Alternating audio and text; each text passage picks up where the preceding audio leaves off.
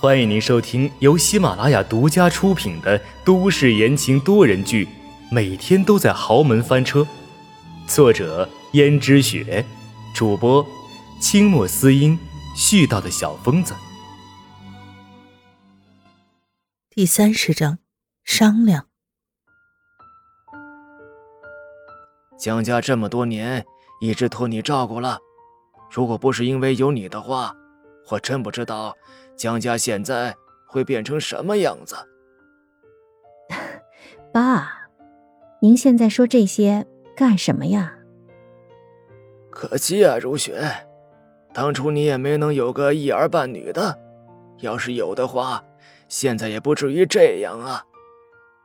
江家老爷子这一句话，分明是指责江如雪也没能留下个孩子，那么江家就只有江逸轩一个孩子。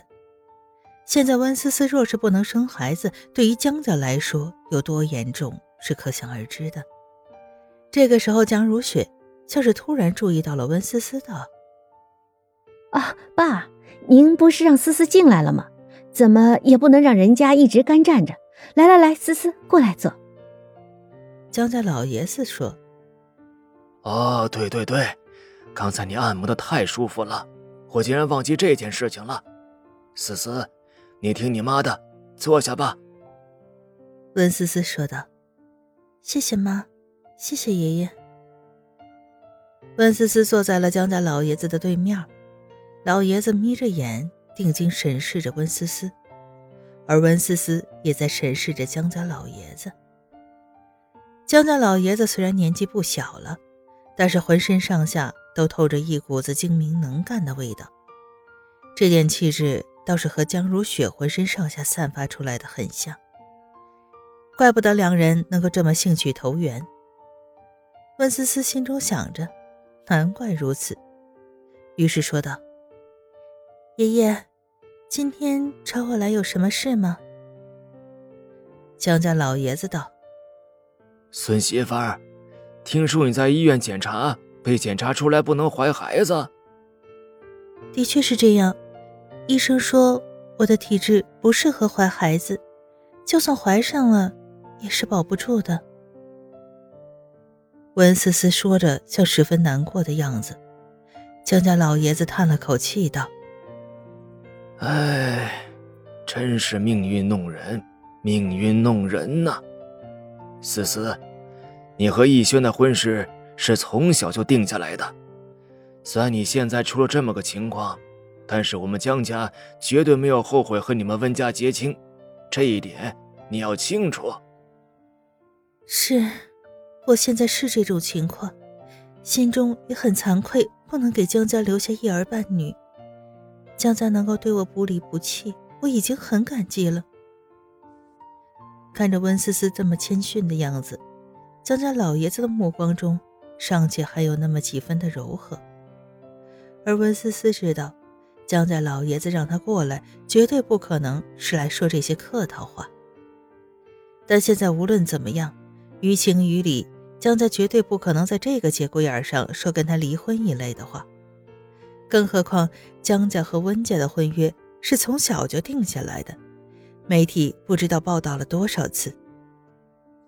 整个商业圈都知道，如果因为出了这档子事儿，江家就让他离婚的话。那江家的脸面也不太好看，所以江家老爷子也不这么说，算是江家真的很介意这件事情，也不能表现出来，除非江家的人是傻了。接下来，江家老爷子又说了一堆安慰的话，但都是一些不疼不痒的。温思思只是稍微听了听，也没过多在意。老爷子又说了一阵子。江如雪很是体贴的递了杯茶给江家老爷子，道：“爸，您说了这么多话，想必也口渴了，来喝杯茶。”江家老爷子接过茶说：“思思，我也就不跟你兜圈子了。既然事情已经发生了，我们想的是应该解决这个问题，而不是怪是谁的原因。虽然江家从来没有怪过你。”但是江家不可能没有后人，你也知道的。你的小叔现在婚事也没有着落，我曾经也给他张罗过不少名门的千金，可是他一个都不感兴趣，所以没有办法，我只好把希望寄托在逸轩的身上。逸轩现在是我们江家后辈里唯一的一根独苗，所以我也不得不在意他，希望他早点的传宗接代、开枝散叶。你现在出现了这么个情况，那我就只有另想办法了。温思思总算知道江家老爷子到底打的什么如意算盘了，实际意思就是他不能生，他就要想别的办法。所谓别的办法，无非就那么几种：要么找人代孕，要么就做试管婴儿，要么就是从江家旁支中抱养一个孩子。但是温思思细细揣测，做试管婴儿应该是不可能。这在医院的报告单上都已经说了，他是寒性体质，就算有了孩子也不容易保住。其实之所以做这么样的一份报告单，就是温思思怕江家到时候让她做试管婴儿，而从江家旁这里抱养，那就更不可能了。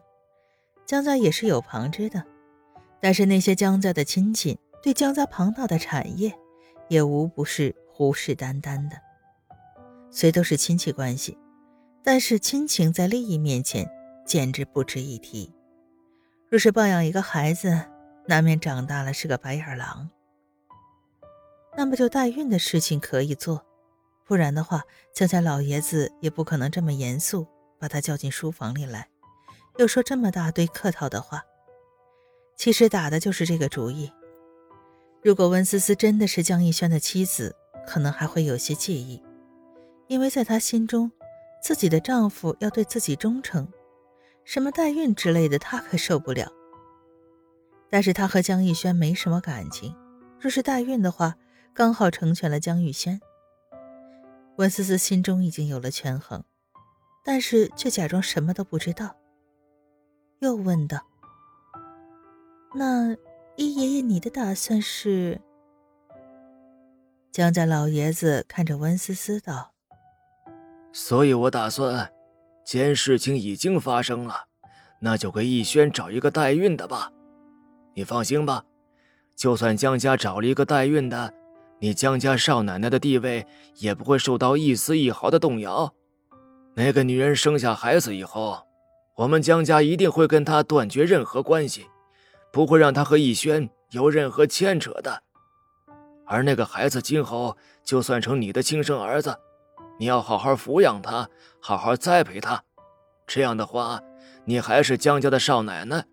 你看，意下如何呀？温思思像是十分犹豫的考虑了一下，江家老爷子根本不着急催促他做决定，因为他知道，对于一个新婚燕尔的女人来说，这是十分艰难的抉择。如果此时温思思回答的十分爽快，反而让人疑惑了。听众朋友们，本集播讲完毕，感谢您的收听。